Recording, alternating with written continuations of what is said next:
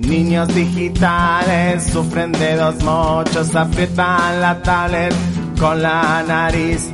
Internetizados, ultra conectados, siempre actualizados, deben vivir. Ah, es una triste realidad. Ah, es el flagelo de la aplicación. Ah, no sé qué nueva a bajar. Ah, me conecto a Hyper Mega Red. O al Google Store.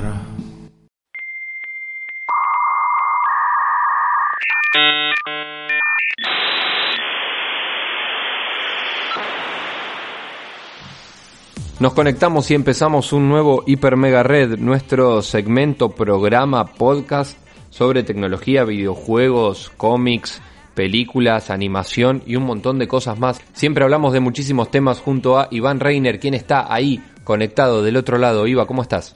¿Qué tal, Gabo? ¿Cómo andas? Bien, muy bien, muy bien. Eh, contento de empezar un nuevo Hiper Mega Red con mucha información. Siempre tenemos muchísima data. Seguimos eh, recomendando escuchar los Hyper Mega Reds anteriores porque eh, esto es así, se va renovando semana a semana y hablamos de muchísimos temas. Así es, una de las cosas más importantes para quienes eh, hace- hacemos home office o pasamos eh, muchas horas jugando es eh, la postura, es estar bien sentado. Cosa que yo estoy, no estoy haciendo en este momento, estoy sentado de forma horrible, por ejemplo. Bueno, vamos a aprovechar entonces ya que planteamos el tema de hoy, eh, el primer tema del que vamos a hablar. te doy el tiempo para que te acomodes. Yo sí estoy muy bien, sobre todo cuidando la zona lumbar, ahí bien eh, apoyado en mi silla, pero es verdad. Es verdad que esto ya se, se- siempre fue importante, pero ahora con el home office, con la cuestión de la cuarentena o del trabajo en casa, eh, se volvió aún más importante. Así es, y para estar bien sentado uno necesita una buena silla. Y la gente de Logitech se eh, unió con los de Herman Miller, que es una firma de diseño de muebles de oficina, y eh, sacaron a la venta un producto que es una silla gamer Logitech. Digamos, tiene el, el conocimiento técnico de Herman Miller para el diseño de muebles y Logitech aporta la parte de gamer de la silla, supongo. Visualmente es muy linda, negra y, y ahí del azul cian que es de la marca Logitech. Supuestamente tiene 150 resortes. Tiene, por supuesto, altura regulable, tanto para el asiento como para apoyar los brazos y demás. Se ve muy cómoda, realmente. Y cuesta casi 1500 dólares. 1495 para ser exactos. Bien, la silla con la que te sentás a trabajar es igual o más costosa que las herramientas que utilizas para trabajar. Claro, bueno, ahí hay que discutir cuánto de importante es la silla respecto de tu, tu PC, por Es- decirlo, ¿no? Sí, sí, es una de las discusiones, por supuesto. Pero a ver, eh, aclarando un par de cosas. Nosotros, obviamente, en Hipermega Red no es que estamos haciendo una publicidad de Logitech, que dicho sea de paso, si quiere comunicarse con eh, nosotros, puede buscar ahí hipermeganotas.wordpress.com o, o te puede contactar a vos, arroba Iván Reiner, arroba Gabolev, y lo cerramos. Por ahora no lo hicimos, con lo cual, ¿por qué traemos esto a colación? Porque me parece que es interesante hablar de esto, ¿no? De cómo la silla es un elemento más que tiene que ver con todo este ecosistema de la computación y de la tecnología, ¿no? Sí, tal cual. Yo lo que digo es si uno invierte 1500 dólares en una silla, espero que sea cómoda. claro, por lo menos. Lo, lo mínimo, lo mínimo. Pero bueno, si quieren, eh, esto está anunciado en un video tweet que si quieren pueden entrar justamente al sitio que mencionaba Gabo, a hipermeganotas.wordpress.com y mirar cómo está presentado, cómo muestra todas sus características y entrar también a la página de Herman Miller o de Logitech para encargar la suya. Bien, está interesante, está interesante ver esto como la silla de gaming definitiva o una de las más importantes, una novedad absoluta. Como para tener de referencia, me parece que está bueno. A los que nos gusta también ver cuestiones de diseño, también está bueno. Pero yo aprovecho que te tengo a vos acá, Iba, y te pregunto: ¿cuáles son los tres o cuatro puntos más importantes a tener en cuenta a la hora de sentarse justamente frente a la computadora? ¿Qué, cómo, qué tenemos que tener en cuenta y a partir de ahí, qué es lo que deberíamos conseguir para hacerlo? Bueno, mira, en principio, la, la altura ideal del monitor es que su, el límite superior del monitor esté a la altura de los ojos cuando tenemos la espalda apoyada. Bien. Apoyar la espalda es otro de los de los puntos importantes para no tener para no estar digamos eh, en el aire y lo eh, lo último muchas veces usamos el eh, cuando usamos el mouse o el teclado tenemos la muñeca arqueada cosa que no deberíamos sino tendríamos que tratar de apoyar ya sea en alguna base que venga con el teclado o en algún en algún objeto extra que se le agregue, pero tratar de, no tener nada en, el aire. Eso es También importante. cabe aclarar que yo no soy un experto en ergonomía. Pueden consultarlo con alguien que se dedique a esto, pero estos son tips sumamente básicos. Claro, y a partir de acá es también, en estas cuestiones es donde se basan cuando empiezan a eh, aparecer estas sillas especiales eh, diseñadas justamente teniendo en cuenta esto y después de ahí para arriba, ¿no? Pero esto básicamente sí, por ejemplo, el tema de, eh, de la, del apoyar los brazos en relación a que no quede nada en el aire, como lo que vos decías, entonces se puede, em, una silla que tenga eso ajustable, el tema de la espalda, los brazos, la altura, eh, es importante también. Eh, un tip que voy a dejar yo, que me parece que, que, se suele hacer, me parece que me lo habías recomendado vos hace bastante, Iba, es en relación a la altura del, del, monitor, lo que se puede hacer es justamente poner algo debajo para elevarlo, eh, en lugar de modificar la silla, o también, o las dos cosas, pero bueno, para los que somos altos es el monitor en general no suele, o sea, no suelo trabajar con el monitor sobre la mesa, sino siempre con algún libro abajo o algo que lo eleve, porque eh, siempre me queda muy bajo, si no. Sí, sí, una caja, cualquier cosa, cualquier cosa puede funcionar. Y para cerrar el tema, el tema de la silla, yo creo que el gran diferencial que tiene este, esta asociación entre Logitech y Herman, y Herman Miller respecto de eh, las otras eh, variantes de sillas gamer que se suelen ver, es que es mucho más, parece más una silla y no una butaca de Fórmula 1, básicamente. lo que me pasa a mí con la mayoría de las sillas gamer es que me parecen horribles. O sea, estoy hablando, por supuesto, desde mi apreciación personal. Sí, sí, sí, sí. Y eh, bueno, esta no, esta es una silla que a mí me encantaría tener en mi, en mi escritorio, en mi oficina. O sea, creo que ahí está la diferencia y el, el valor que puede tener la participación de eh, Herman Miller. Y te, te agrego algo más en relación a esto para cerrar este tema. Cómo el concepto de gamer fue entrando en la cuestión de oficina, ¿no? Porque eh, tiene que ver con esto que vos decís. El concepto de gamer, eh, a ver, PC gamer, silla gamer, lo que sea, que tiene que ver con la comunidad de los videojugadores, siempre es muy extravagante, estrafalario, con, muchos colores, como vos bien decías, con algunos agregados que por ahí pueden llegar a estar de más, gabinetes con, eh, con, luces RGB que, se, que, te encandilan, etcétera, etcétera. Lo que estamos viendo con esta silla que vos estás, eh, de la que vos estás hablando y que me parece que podemos tomar como una especie de ejemplo de lo que viene o de lo que ya se está haciendo, es que el concepto de gamer no se está quedando ahí y no es solo para adolescentes que se sientan a jugar, no. Te doy una silla gamer que es también un elemento de oficina. Tu PC gamer también puede ser la PC que utilizas para trabajar, ¿no?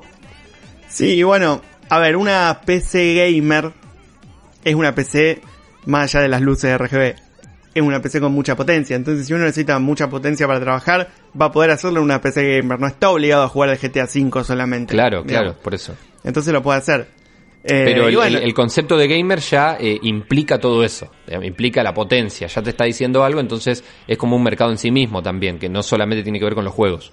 Sí, sí, sí, sin duda. Lo mismo, o sea, muchas veces quien se dedica a jugar pasa muchas horas eh, frente a la, a la PC, entonces una, una silla destinada a un jugador también le sirve a una persona que trabaje muchas horas junto a la PC, no es que te catapulta del asiento si vos no estás jugando al Fortnite, por, decirlo, ¿no? Entonces sí hay como una, una adopción tal vez de este tipo de componentes para eh, trabajo o tareas de oficina, puede ser.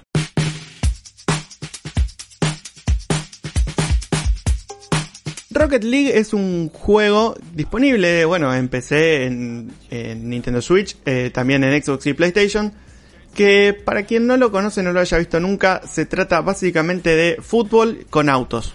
Y una pelota, bueno, justamente acorde al tamaño de los autos, ¿no? Una cancha 5 contra 5 y hay que hacer que la, la pelota entre en el arco.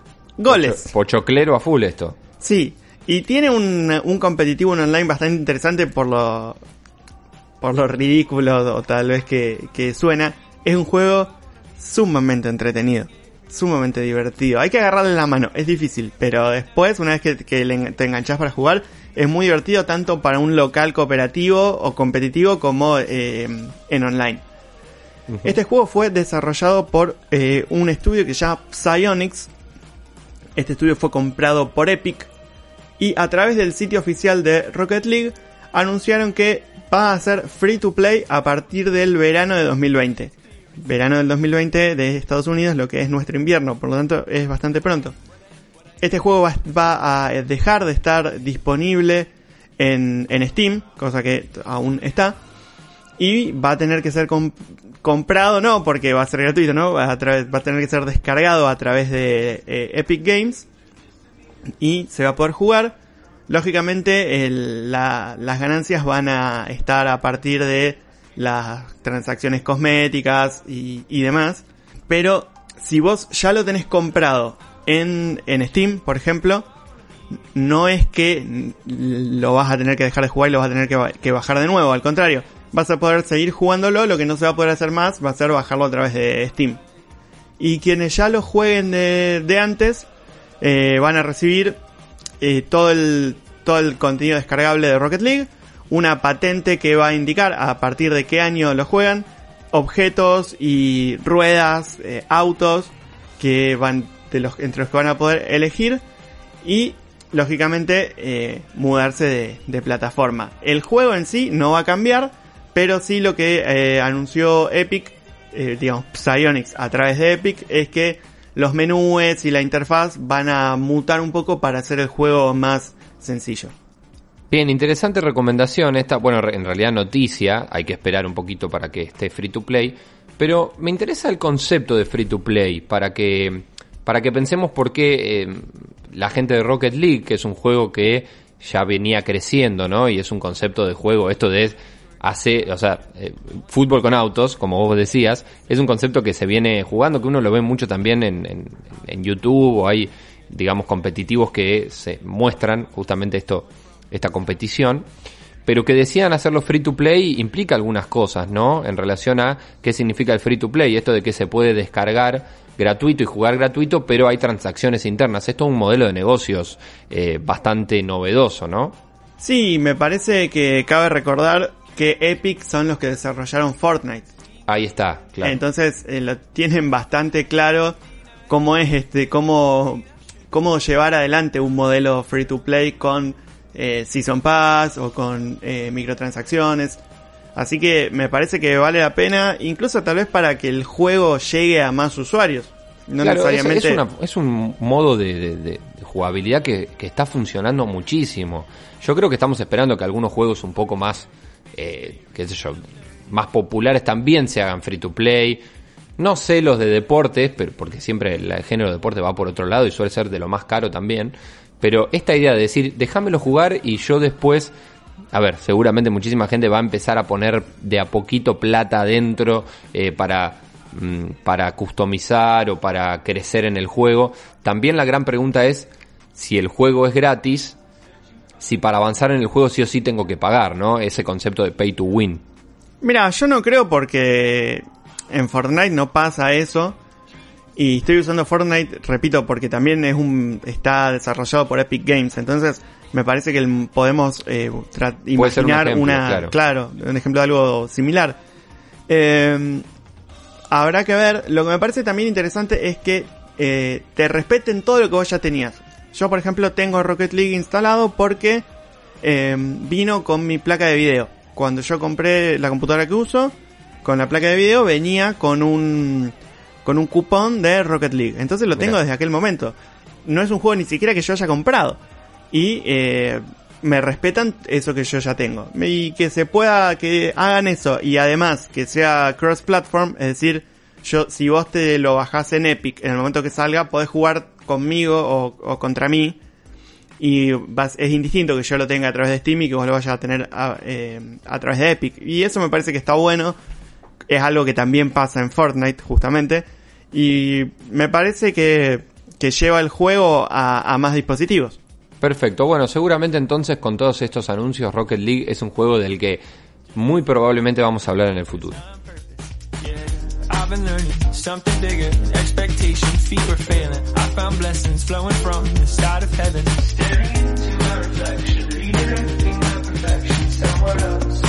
Esta semana EA Sports lanzó un nuevo tráiler de FIFA 21. Un nuevo tráiler o un tráiler con más de lo mismo, podría, le aplicaría también, si, aunque en este vemos algunas escenas en las que dice Real Game Footage, con lo que podemos asumir que el juego se va a ver, va a funcionar como vemos en esas escenas. Pero también es un tráiler que mezcla contenido eh, cinematográfico, entonces hay, hay un poco de mezcla. Lo que sí nos revelan es eh, que, bueno, Kylian Mbappé va a ser el, el jugador franquicia de esta edición jugador del PSG, campeón mundial con Francia, un joven con seguramente muchísimo futuro y eh, a partir de este año una etapa de FIFA a, cuestas. Y eh, los otros equipos que aparecen en el tráiler, que seguramente se van a ser los que estén completamente licenciados y disponibles en la demo, son el Manchester City, el Tottenham Hotspurs y tenemos eh, al Atlético de Madrid, que es una novedad, y la aparición de Joao Félix, este eh, volante ofensivo portugués también muy talentoso, que si bien no va a ser eh, un jugador de etapa, sí es uno de los que aparecen protagonizando un poco este tráiler, al igual que el delantero del el Borussia Dortmund, Erling Braut Haaland, también un jugador muy joven, y una aparición eh, que a mí no me sorprende para nada, y cuando te diga el nombre Gabo vas a entender por qué, pero uno se imagina, bueno, jugador franquicia de un videojuego, un delantero que hace goles, un arquero que los evita, un marcador central con mucha personalidad como puede ser Sergio Ramos, por ejemplo, o un volante talentosísimo como Iniesta, se me ocurre. Ahora, un lateral derecho no es, no es, no es un tipo carismático para, para que esté eh, representando un juego. Pero si yo te digo que ese lateral derecho es el gran Trent Alexander Arnold, es otra cosa. Es otra cosa. Y, bueno, en la foto que aparece en el tráiler se lo ve sosteniendo la Champions League, por lo tanto, bueno, volante del vigente campeón de Europa. Vigente campeón de Europa, del mundo y de Inglaterra también, ¿no? Pero em, el juego, la verdad, el tráiler no muestra mucho de lo que va a ser el juego. Para muchos analistas, el FIFA 20 fue el peor FIFA de todos. Eh, yo no lo tengo tan claro porque tampoco es que jugué consecutivamente a todos. Y hay mucha expectativa puesta en el 2021, especialmente también por el salto generacional en consolas. Así que vamos a ver cuando salga el juego. Ya se puede pre-reservar, tanto en Origin como en Steam. Y el juego va a estar a la venta en los próximos, en los próximos meses. Así que quien quiera arriesgarse, cosa que yo no recomiendo, eh, lo puede hacer. Y esta noticia llega también una semana después, eh, lo hablamos en el Hiper Mega Red anterior, de la noticia de Pro Evolution Soccer y Fútbol PES 2020, eh, que anunció que su PES 21 no sería un juego nuevo, sino una actualización. Eh, un modelo claramente distinto al que hablamos de FIFA. Sí, a ver, si hay una compañía que no va a perderse, ganar cada centavo que pueda, es Electronic Arts. Eso te lo aseguro. Una medida como la que tomó Konami con, con Pro Evolution Soccer 2021 no es, imposible de algo pensar imposible de pensar en Electronic Arts. Sí, absolutamente. Claro, claro, claro. Bueno, veremos entonces si realmente es un, un juego nuevo. Es como, también lo dijimos la semana pasada, eh, FIFA no había mostrado casi nada y tampoco con este tráiler pensamos que muestra mucho más. Es un tráiler muy, muy interesante, muy cinematográficamente muy divertido y muy lindo de ver pero nada más, a nivel juego tampoco podemos decir mucho, ¿no? A nivel juego es poco, espero que salga una demo pronto. Eh, si sale una demo. Eso necesitamos, claro. Claro. pero tampoco la demo no te da una referencia de lo que es la experiencia completa. Sí, por ahí se puede probar un poco la jugabilidad dentro de lo que es el partido, pero para quienes jueguen, por ejemplo, eh, modo carrera o Ultimate Team, no es representativo. Y con estos dos anuncios, eh, tanto FIFA con eh, su FIFA 21, con nuevos jugadores, con esta idea más cinematográfica de la muestra hasta ahora, y Pro Evolution Soccer diciendo nuestro 21 va a ser solamente una actualización, no un juego completo. ¿Cómo te parece que está en este momento la guerra entre, lo, entre las dos marcas, entre Konami y EA, y entre los dos juegos más importantes de, del deporte más popular que es el fútbol? Yo creo que está en una etapa de preparación para matarse en 2022. Yo creo que a, sabiendas de esta medida que toma Konami, eh, EA va a tener que eh, hacerse eco y eh, presentar algo interesante en 2022. Eh, poniendo también mucha expectativa en lo que pueda hacer Konami, por supuesto, ¿no? Pero yo creo que este año va a ser un año de transición en los juegos de deportes oración nunca dicha en la historia de los juegos de deportes también. Eh, pero, pero creo que en 2022, que va a ser ya el primer año con, con un tiempo de, desarrollo ya considerable en, nueva generación, ahí eh, vamos, a, vamos a ver un, un, real enfrentamiento. Es verdad que por ahí nosotros jugamos más en PC y estas cosas nos van a llegar un poco más tarde, pero creo que el, el enfrentamiento en, en Play 5 y Xbox, supongo, eh, lo vamos a ver bien ahí en las ediciones 2022 de estos juegos.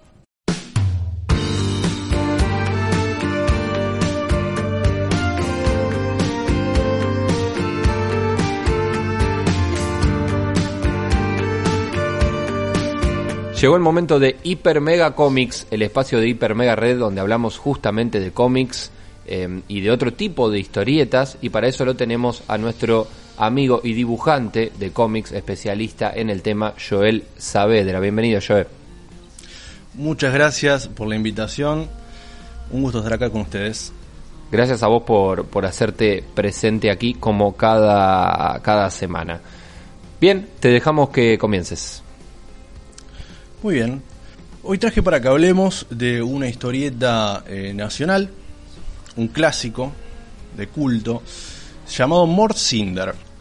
Los autores son Héctor Germán Oestergel, a cargo del guion, y el arte por Alberto Breccia. Bien. Ya estamos hablando, sí, sí, estamos hablando de dos figurísimas, ¿no? De, nuestra historieta. Dos próceres de la historieta nacional. Ahí tal cual. Totalmente esa es la palabra. Bien. La dupla eh, comienza a trabajar en conjunto en 1958 en el título Sherlock Time esa sería la primera de una serie de colaboraciones que iban a tener a lo largo de, la de su carrera, en títulos como Vida del Che, que era una eh, biografía de Che Guevara, en la cual la mitad la ilustra Alberto Breccia y la otra mitad la ilustra su hijo, Enrique Breccia, también otro capo total.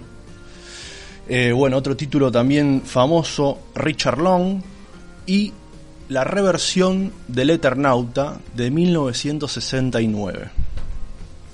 Morcinder fue publicada en revista Mysterix entre 1962 y 1964. Esto era una revista mensual en la cual era una especie de antología de historietas. Entonces iban saliendo eh, de, a capítulo o de a 10 páginas, dependiendo de la historieta, ¿no es cierto?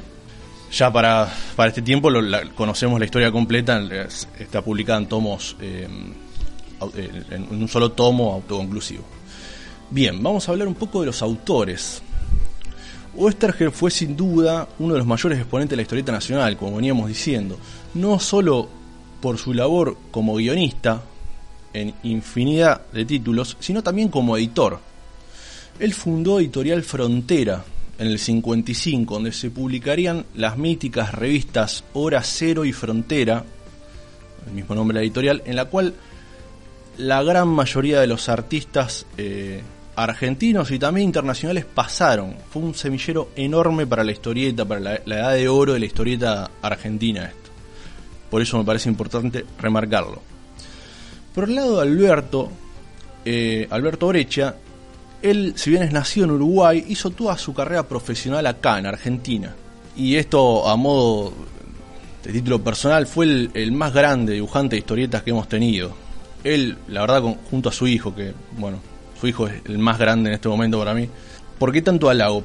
Es un artista que estuvo siempre en constante evolución, fue un adelantado para su época. En cada obra se puede notar una búsqueda, una experimentación, eh, la trascendencia de los, eh, de los estándares que manejaba el medio hasta ese momento. En esta historieta en particular se encuentra una transición entre el realismo figurativo hacia el expresionismo. Algo que, vuelvo a repetir, para inicios de los 60 era algo que ni se pensaba en, en la historieta. No acá, sino a nivel mundial. Era algo más, eh, más clásica, por así decirlo. Bien, ¿les parece que vayamos ahora a la historia? Vamos. Imaginémonos un amuleto en forma de araña de alguna antigua tribu olvidada, una vasija de cerámica oriental utilizada en reuniones exclusivamente de la realeza, un alajero de oro macizo con jeroglíficos tallados, inclusive hasta el diario que sirve de envoltura para esos objetos más frágiles. Ezra Winston vivía rodeado de todos estos tipos de elementos cargados de historia, impregnados de vida pasada, de recuerdos. Él era un viejo anticuario londinense, un conocedor, un apasionado de la historia. Aunque acostumbraba a que lo desconocido cruza diario la puerta de su tienda de antigüedades, no contaba con los planes que el destino le tenía preparado. Y eso era Morcinder, un testigo de la eternidad, el hombre de las mil y una muertes, un misterio hasta para él mismo. Este cómic se separa en dos claras mitades. La primera es una exploración del personaje de Ezra, la llegada de Morcinder a su vida y el desarrollo de su amistad. En un par de capítulos de tono onírico, donde los límites de la realidad se desdibujan con claros pasajes de terror sobrenatural. Y la otra mitad de la historia está compuesta de capítulos de menor extensión, en los que nuestros héroes se embarcan en diferentes aventuras a través del tiempo, explorando otros géneros como la ciencia ficción, el policial o el bélico, con muchísimo rigor histórico. Moore parece ser tan viejo como la existencia, y eso le permitió ser un observador de la historia del hombre desde sus inicios. Con objetos de la tienda de Ezra como disparadores, viajan a través de los recuerdos de Mort para ser espectadores de grandes hitos de la humanidad, como la construcción de la Torre de Babel, la conquista de América o la batalla de las Termópilas, por todos conocida, conocidos gracias a 300 de Frank Miller y su adaptación cinematográfica. Bueno, la verdad que me la revendiste, ¿eh? me encantó. Fantástico.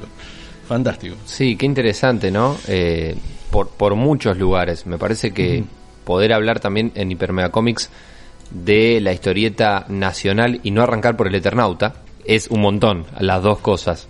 Sí, estamos hablando de los autores, o el autor, o por lo menos Westergel, no tengo claro si Brescia, eh, si era- es la dupla del Eternauta o es solo Westergel.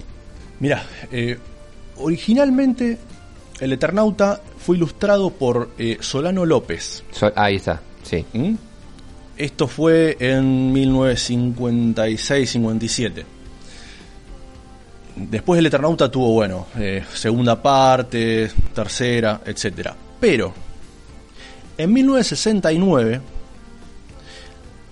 eh, Westerger pretende o quiere reversionar ese primer Eternauta que había salido 12, 13 años antes, para que salga de manera eh, mensual en revista Gente. Ajá. Entonces salían tiras semanales y lo quiere reversionar, reversionar con, una, con un tinte mm, político mucho más cargado, mucho más intenso. Para esta adaptación o este mm, remake, por así decirlo, trabaja con Alberto Breccia. Claro, este es el que mencionabas eh, antes de Breccia. ¿Y el Correcto. Eternauta que conocemos nosotros cuál es? El que, el que más eh, después se Popularizó. eh, reeditó, sí, se popularizó. ¿Cuál de el los de dos? Solano, el primero de Solano, es el Ah, más bien. popular.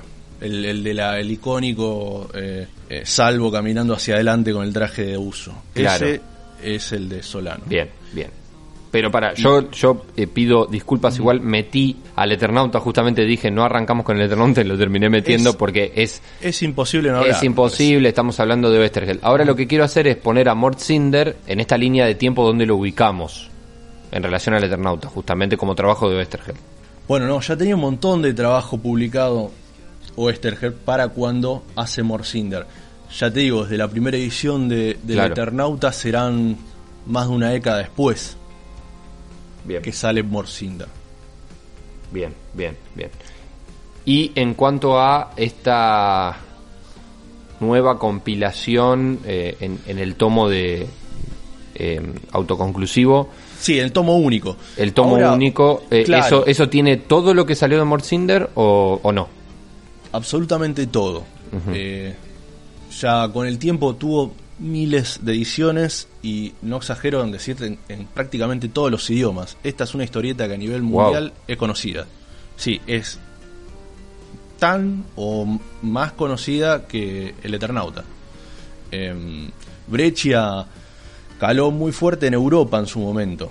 Por eso todo el material de Breccia eh, se consumió mucho, Mirá. fue muy conocido a lo largo de la historia. Es más, eh, nombramos a Frank Miller antes.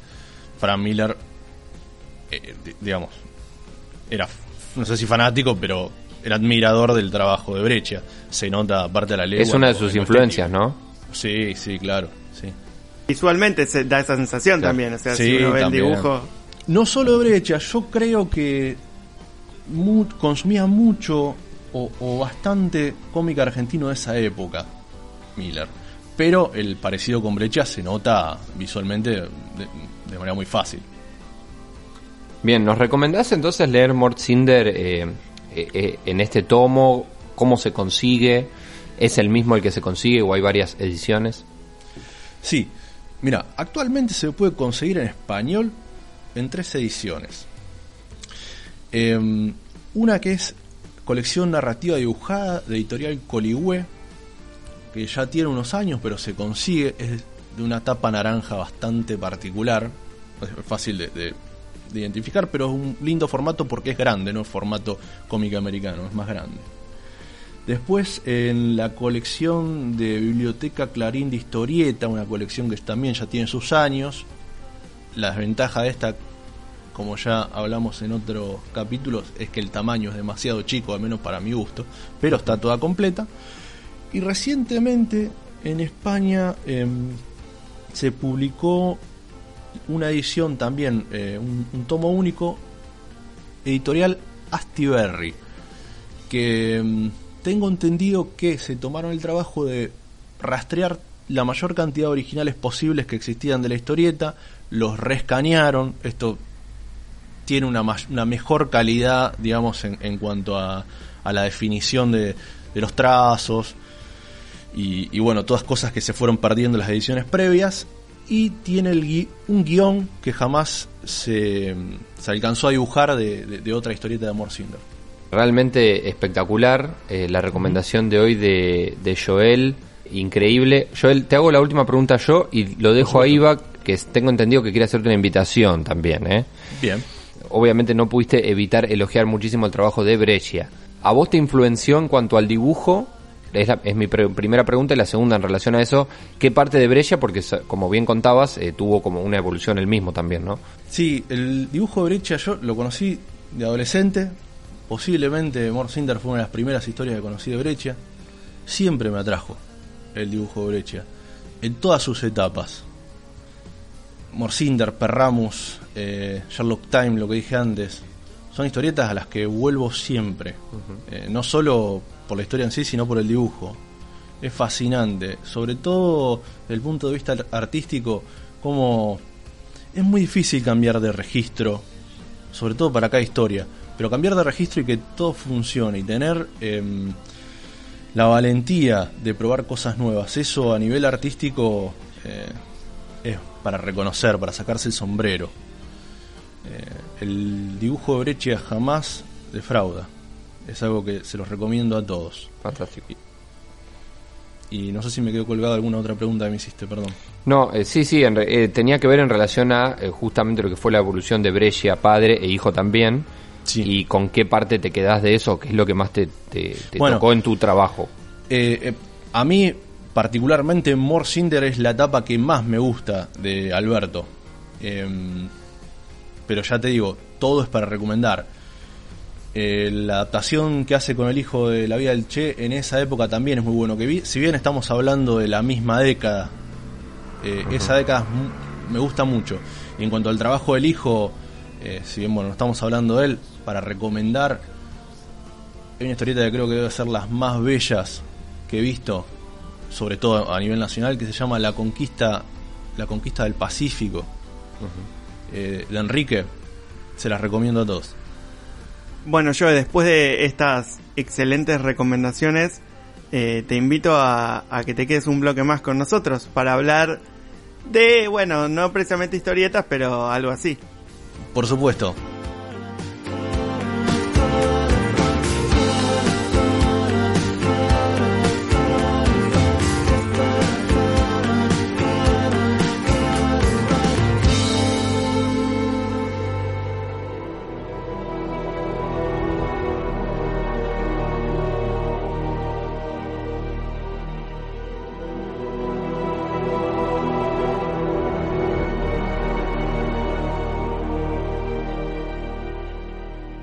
Uno de los eventos más importantes eh, anualmente es la Comic Con de San Diego y como muchos eventos este año pasaron también a un formato a un formato virtual eh, remoto y si bien perdieron muchos de los disertantes y paneles que suelen tener cuando hacen el evento presencial eh, sí hay uno al cual queremos dedicarle un- unos minutos. Es el de la película The New Mutants. Fue un panel con muchos de los, de los actores que participan de, este film y además mostraron unos pocos minutos.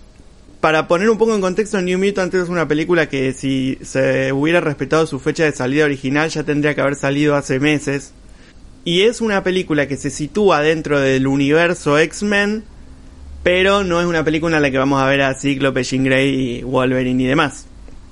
No sé chicos si ustedes vieron estos minutos y qué les parecen, qué les parecieron. Ahora lo dejo a Joel, que tengo entendido que, que vio más que yo y creo que está mucho más en el tema. Yo no tenía mucho... Me sonaba, me sonaba de New Mutants y es verdad, me parece que por abril iba a ser eh, eh, la, la aparición de esta película y que se fue cortando. Me pareció interesante en el, lo que se ve del, del tráiler, que está en hipermeganotas, eh, eh, antes de este panel eh, se ve ese tráiler y el tráiler creo que hace como una especie de chiste en relación a todas las veces que se fue suspendiendo y como la gente ya eh, estaba muy cansada de decir, bueno, a ver cuándo va a salir, va a salir para que lo vean mis nietos con sus hijos, una cosa así. Eso me pareció divertido. No sé si es el tono de la película, la verdad que no lo tengo muy claro a eso, porque también veo que el tono es bastante oscuro.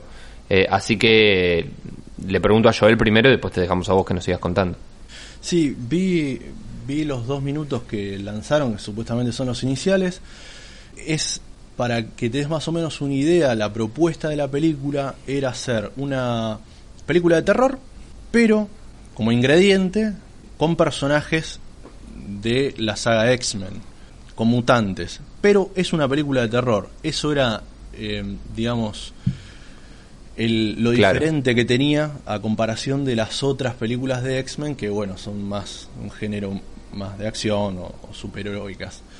Eh, acá nos presentarían un nuevo grupo que yo supongo, para poner en contexto, Nuevos X-Men en realidad creo que tenía que salir hace dos años por lo menos. Fue pospuesta como tres veces. ¿Por qué?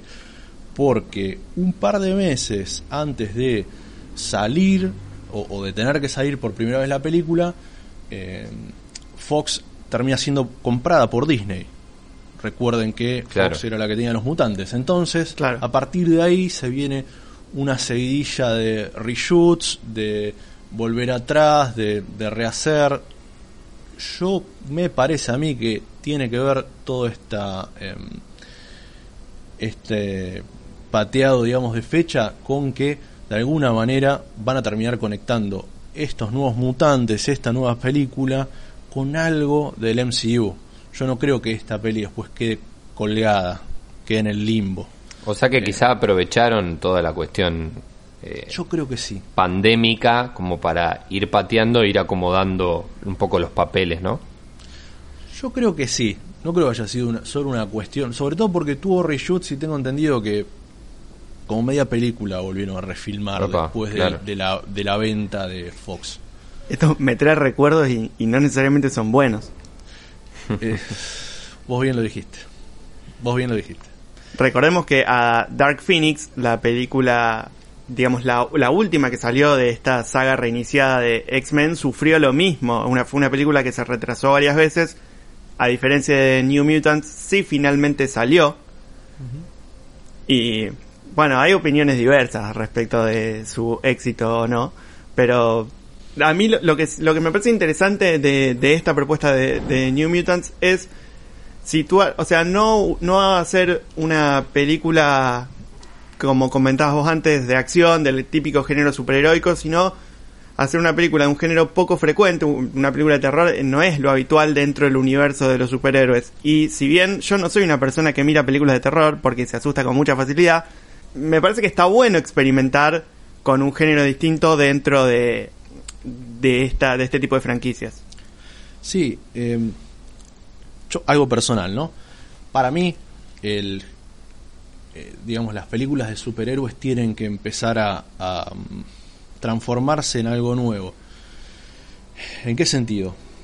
Tienen que empezar a, a, mm, a explorar nuevos géneros como este, terror con superhéroes, como Logan, un drama con superhéroes, como Deadpool, una comedia con superhéroes. Tienen que salir de ese molde, ese prefabricado, ese template de típica película de acción y CGI. Me parece que aparte sería interesante. Es por lo único que a lo mejor em, la espero a esta peli.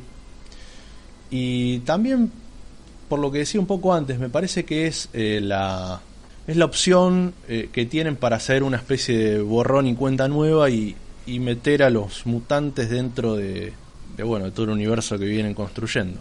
Sí, recordemos que antes de la compra de Fox por parte de Disney, en las películas del universo Marvel no se podía ni siquiera utilizar la palabra mutante para referirse a un ser humano que tenía habilidades especiales. De hecho, cuando aparecen eh, Wanda y Pietro, que en Age of Ultron aparecen, Sí. en ningún momento nadie se refiere a ellos como mutantes. No, creo que son metahumanos. Claro. Eh, eh, entonces, bueno, eh, sería, sería una buena forma de, de Sí, aparte- integrar el concepto. Aparte son interesantes los personajes. Eh, esta, esta película está basada en una saga que se llamó New Mutants, creo que a cargo de Chris Claremont, si no me equivoco, y con el arte de eh, B. Sienkiewicz. A lo mejor en algún momento la tratamos en Hyper Mega Comics. Si es- no sé, no tengo la de qué de qué mom- de qué década, de qué año es la historia, pero si es X-Men de los 70-80 seguro que es Chris Eh, Claremont. Si no me equivoco, 84. Y debe ser. Sí. Eh, estoy viendo acá el, el thumbnail del, del video del panel y no estoy no reconozco particularmente a ninguno de los de los actores. Eh, bueno, acá estoy mirando, me estoy viendo cómo está eh, la, la que hace de Arya Stark en Game of Thrones, pero fuera de ellos. No reconozco así a simple vista ningún actor muy muy conocido que hayan casteado para esta película. Eh, bueno, está eh, eh, Anya Taylor Johnson, la, la rubia que hace de Magic. Ella es, bueno, tiene su madre es argentina, pero se hizo famosa en, en la película La Bruja. Es una de las protagonistas. Eh, De terror también, ¿no? Sí, por cierto, súper recomendada esa película. Claro, es una de las Sí. uno de los últimos hits del género de terror, me Sí, parece. Sí, claro. tal cual. Y después tenemos a. em, no recuerdo cómo se llama el chico este, pero es de Stranger Things. Eh, Cannonball. razón, tal cual. Ah, sí. Pasa que está peinado distinto y no lo reconocí. Claro. Bueno, cuando tengamos que hacer la crítica de esta película, el cine a verla van a ir ustedes dos. bueno. Vas a querer salir de eso. Bueno, yo estoy entrando un poco en el género de terror hace poco, de hecho, y me parece que puede ser interesante. Justo, creo que va a llegar a mi vida justo.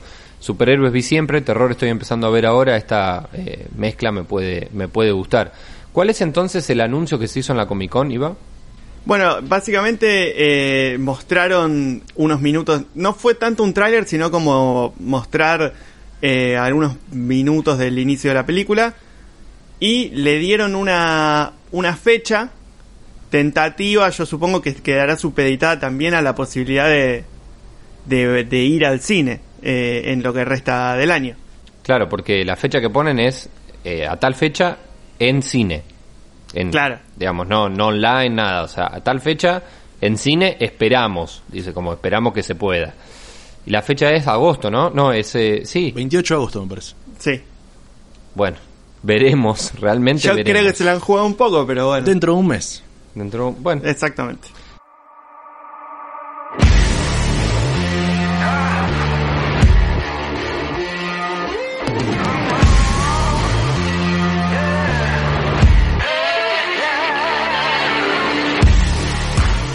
A donde sí quiero ir yo y la que sí quiero ver es la versión de Zack Snyder de la Liga de la Justicia que estuvo en un panel de la Justice Con que es un evento como si fuera una Comic Con pero mucho más chica y organizada por fans básicamente. Para ser un evento organizado por fans llegaron a, un montón de personalidades importantes. eh, además de Zack Snyder estuvo eh, Ray Fisher, que es el actor que hace de Cyborg justamente. Y mm, hubo uno de los paneles, el más importante, era con el director, con Zack Snyder. Y bueno, se nota que eh, tiene muy claro el manejo de estos eventos porque si bien estaba conducido por tres eh, analistas, eh, Zack Snyder lo manejó como quiso, eh, respondió lo que quiso, o sea, se- estuvo muy, estuvo muy bien. Y mostraron uno, no, ni teaser fue, fueron unos segundos de la, la versión de Justice League de Zack Snyder. En esta versión se puede ver, eh, bueno, es una, una escena en la que el primer cuadro se ve un vaso, so- un vaso de whisky sobre una mesa que empieza a temblar, el plano se aleja y se lo ve a Alfred que está arreglando un vehículo o, algo por, o modificando algo y se ve una figura que está volando, baja del cielo y aterriza y es Superman con el traje negro. Y se acerca a Alfred y hasta ahí. Es todo lo que es todo lo que vimos. Eh, cosas que se pueden rescatar en principio es Superman con el traje negro. Cosa que en la versión que salió en cine de Justice League no vimos. Y lo otro que me llamó un poco la atención es que cuando se acerca, cuando se acerca Alfred, eh, Alfred no se alerta, no se sorprende, no tiene una reacción desmedida ni nada. Entonces se ve que o lo estaba esperando o bien no, no le alerta que Superman esté, esté ahí. Claro, tal cual. Es, es esa escena que famosa del, del primer tráiler en la cual solo enfocaban a, a Alfred y se sentía un ruido y él decía, te estaba esperando y todo el mundo pensaba que era Linterna Verde y al final terminó siendo Superman. Eh, que creo que después terminó estando en la versión extendida. Claro. Claro, sí, la escena ya estaba. Lo que se ve distinto es ahora, bueno, que está con, el traje. negro y no con el traje tradicional azul y rojo. Claro, claro, tal cual. La verdad es que no vimos mucho sobre la película, o sea, esta, estos segundos no, no nos dejan demasiado como para, para comentar, más que, que reivindicar nuestra, las ganas de, de, verla, de ver el corte final. Pero sí nos dejó algunos, algunos datos la, la entrevista que dio Zack Snyder, que me parece hasta cierto punto mucho más interesante que lo que estos segundos de película, uh -huh. que lo que sí dijo es que vamos a ver un tráiler en el DC Fandom claro. en agosto, o sea, todo apunta ahí. Uh -huh. eh, respecto al traje negro, comentó, por ejemplo, que el estudio no quería usar el traje negro en la película, por eso finalmente no, no salió. Y relacionado también con el color, le preguntaron si era, era cierto que su película iba a ser en blanco y negro. Porque hasta ahora todo el material promocional del, del, del corte de Zack Snyder fue en blanco y negro. Y él dijo que no, que va a ser a, a color, pero en mi color, dijo Zack. O claro. sea que es, está trabajando en, el, el, en recolorear todas las tomas. Hacerla más oscura probablemente, ¿no? No necesariamente, le mete el filtrazo Zack Snyder. Eh, claro, tiene, ¿Cuál tiene es? ¿Cómo lo definirías vos ya que tenemos, te tenemos un acá? Joel, de, de Premiere que le carga ahí. Eh, no, eh, hay un par de escenas que, que, están dando vuelta en internet que está la comparación de, mm, de la versión de Zack Snyder con la misma escena recoloreada por Josh Whedon. Generalmente es más desaturada el Ajá. filtro de, de Zack Snyder. Pero todas más o menos tienen. Todas las, las pelis de Zack Snyder tienen esa onda. Si hacemos un raconto. Em, igual tiene, más, tiene un poco más de sentido los colores. Para mí. Con su color, con su toque. sí, digamos. sí, claro. Otra cosa que dijo que también me llamó la atención fue que todo este trabajo lo está haciendo gratis, que no está cobrando por, por todo esto porque él ya cobró por dirigir la película, entonces que todo esto no, no, él no, no cobra. No, sabe- no sabemos si es cierto, tampoco, ten- tampoco tenemos por qué pensar que nos están mintiendo. Y eh, lo último que me resultó lo más gracioso de toda la entrevista fue cuando le preguntan si va a usar él algo de lo que eh, regrabó eh, Whedon. Y su respuesta fue bajo ninguna circunstancia en el mundo. Sí, sí, tal cual. Y es más, eh, también eh, dijo que eh, había, había rearmado su versión inicial, de, su corte inicial, que es alrededor de 5 horas, con el que él se fue y le dejó a Whedon y va a volver a, digamos, va a empezar a trabajar sobre ese corte de 5 horas. No quiere decir que la peli va a durar eso, pero es como que va a retomar desde donde dejó. Claro. Sí, en relación a eso también le preguntaban si iba a hacer una película o una miniserie y dijo que eh, dio, dio una respuesta eh, como quedando a entender que no lo podía decir, pero que todavía no estaba 100% definido. Por último, eh, tenemos una recomendación para hacer que es un documental sobre la serie animada de Batman de eh, los 90, una serie que hemos mencionado varias veces en, en Hiper Mega Red. Y Warner Bros. subió a su canal de YouTube un documental sobre cómo, cómo se hizo. Pueden encontrarlo eh, en su canal de YouTube o en hipermeganotas.wordpress.com. Ahí encuentran el link para verlo. Me parece espectacular esta recomendación. Eh, estoy en Hiper Mega Notas mirando y digo, quiero ver esto. ¿Vos viste algo, Iva, o todavía no?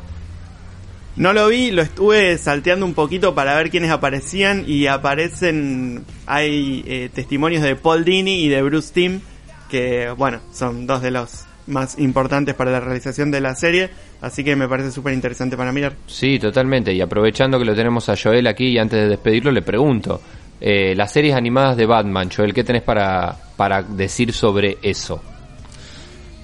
En primer lugar, no tenía conocimiento del documental. em, por otro Es lado, que es, es novedad, es novedad porque Hiper Mega Red es así. eh, recién salidito lo recomendamos. recién salido del horno. Eh, por otro lado, Bruce es de mis dibujantes favoritos. Así que la verdad que lo voy a, eh, lo voy a buscar ya mismo. em, y recomiendo, porque he visto muchas entrevistas de él, eh, recomiendo prestarle atención porque son gente que sabe un montón. No solo de dibujos, sino también de cómo llevar adelante una historia. Tanto él como eh, Paul Dini. Bueno, espectacular. Entonces, estas recomendaciones, tanto lo que charlamos recién como este documental completo en hipermeganotas.wordpress.com para que de ahí eh, lo veas o te redirijas a YouTube y lo veas por ahí.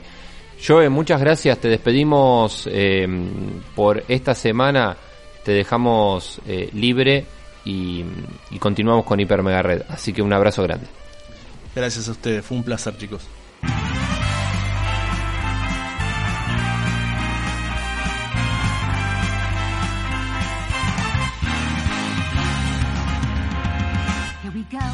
Llegó el momento de jugar en Hiper Mega Red, uno de los espacios que más me gusta a mí personalmente, las recomendaciones videojueguiles que nos trae Iván Reiner, algunas de las cuales ya les estuve haciendo caso, así que vamos a charlar de eso también dentro de un ratito. Pero por ahora, ¿qué tenemos esta semana para jugar, Iván? Arrancamos como siempre con la Epic Store que esta semana nos regala dos juegos. Uno se llama Next Up Hero, que es una especie de action RPG con más contenido action que RPG, pero la gracia que tiene es que todos los personajes de los escenarios están dibujados a mano. Eh, visualmente es bastante atractivo, eh, así que si te gusta ese tipo de juego, eh, lo recomendamos. Y además tenemos Tacoma, que es una, un walking simulator, una a- aventura conversacional en el espacio. Sería una especie de Firewatch, pero adentro de una nave espacial. Bien, estos dos gratis. Estos dos gratis, como siempre, en, en la Epic Store. Y por el lado de Steam tenemos Mortal Kombat 11 a 500 pesos. Es sin la expansión de Aftermath. La expansión de Aftermath está eh, un poco más cara. Y bueno, a ver, el juego es incompleto, es cierto, pero eh, por el precio que tiene tal vez vale la pena. Tenemos Trials of Mana a 1200 pesos, que es un juego que no sabía que estaba en PC y cuando entré a Steam a ver qué había esta semana me lo encontré. Trials of Mana es una reedición de eh, Secret of Mana 3 que no llegó a Occidente, eh, salió solamente en Japón como Seiken Densetsu 3, solamente se podía jugar emulado con un parche. Y bueno, ahora está el juego está eh, todo rehecho y salió en como Trials of Mana y cuesta 1200 pesos, está disponible en PC, eh, la verdad que lo súper recomiendo. Tenemos además Rise of the Tomb Raider a 165 y Shadow of the Tomb Raider a 215. Eh, son dos ediciones de Tomb Raider posteriores al, al reboot, así que si te gustan los juegos de aventura eh, son para vos. Y tenemos también toda la franquicia de Assassin's Creed con descuento, todos. Así que si no jugaste ninguno podés aprovechar a, arrancar y si te gusta alguno eh, que te falte jugar, también es tu oportunidad. Eh, y por último tenemos Remnant from the Ashes a 540 pesos, un juego que no tuvo tal vez tanta tanta difusión, pero pero es eh, es una especie de joya oculta, no tan oculta. Bien, perfecto. Sí, un montón de contenido en estas dos grandes cadenas que nos traen juegos, tanto Epic como Steam. Ahí estoy viendo mientras estás hablando, Iba, por ejemplo, el tráiler de Trials of Mana o eh, toda la gran variedad de Assassin's Creed que hay para elegir. Eh, siempre decimos lo mismo, recomendamos los juegos que están eh, baratos, que están gratis en primer lugar, y después cuando decimos baratos, en general son muy baratos. Eh, en, Steam, por ejemplo, los precios están en peso argentino y la mayoría de los juegos salen menos que salir a comer. Así que si alguna vez, en lugar de salir a comer, justamente te querés quedar jugando, creo que hay opciones. Además son grandes, grandes lugares para elegir juegos. Iba, ¿vos estuviste jugando a algo esta semana? Esta semana la tuve muy complicada, te digo la verdad. Seguí en el Animal Crossing para no perder la continuidad. Eh, Ajá. pero fuera, fuera de eso, la verdad eh, es que estuve bastante atareado. Bueno. No, no, no tengo, no puedo contar nada interesante. ¿Vos? Jugaste, jugaste menos de lo que quisiste. eh, Sin duda. Eso seguro, pero bueno, igual deslizaste ahí, actualizaste tu Animal Crossing. Vos sabés que a mí me encanta que me cuentes algo de Animal Crossing. Contame al menos cómo estás. Bueno, estoy en una etapa en la que em, tengo todavía que seguir trayendo visitantes a la isla y seguir, digamos, mejorando mi isla, diseñándola, agregándole mobiliario urbano, decoración, para tener un puntaje alto y así atraer más gente y que sea una isla popular, digamos. Mientras tanto sigo pagando las expansiones de mi casa con el los préstamos que te hace eh, Tom Nook. Claro, claro, claro. El Estado. Eh, sí, es el Digamos. dueño, de- el dueño del terreno más que el Estado, te diría. El terrateniente, es verdad, el terrateniente de, eh, de este hermoso juego del que siempre hablamos, Animal Crossing. Yo hice la tarea, estuve jugando un poco a otro juego, la semana pasada te hablé de Lifeless Planet, y esta semana voy por otro de los juegos que en su momento ofreció Epic como gratuito. Ajá. El juego se llama Ark Survival Evolved, em, Ark con K. Es un juego, como su nombre lo indica, de eh, supervivencia, justamente de survival, una especie de sandbox de mundo abierto, eh, donde, bueno, apareces ahí, apareces en lo que sería la Tierra gobernada por los dinosaurios, digamos, una especie de, tiene una cuestión histórica, hasta ahí nomás, obviamente, porque sos, sos un hombre ah, de la actualidad, pero caído en la, en este espacio eh, gobernado justamente por dinosaurios, en una tierra hermosa, un paraíso, y tenés que sobrevivir, tenés que sobrevivir de los bichos, del, de las inclemencias del clima, del hambre, todo lo que te pasa, te puede pasar estando solo en ese lugar y no tenés absolutamente nada. Entonces el juego se maneja con los códigos típicos de los juegos de supervivencia en cuanto al, por ejemplo, el crafteo, que es esta forma de creación de herramientas recolectando, por ejemplo, madera y después recolectas algo de, eh, recolectas hojas o frutas para comer, etcétera, etcétera. Eh, se juega en primera persona, ¿eh? no es que, que tenés una vista así mapa o panorámica de lo que estás haciendo, sino que manejas tu avatar en primera persona, avatar que vos mismo creás, por supuesto. Y yo jugué en esta versión que es una versión single player, pero sé que hay una gran comunidad de eh, jugando multiplayer y que hay grandes construcciones, ya el juego está muy avanzado en ese sentido.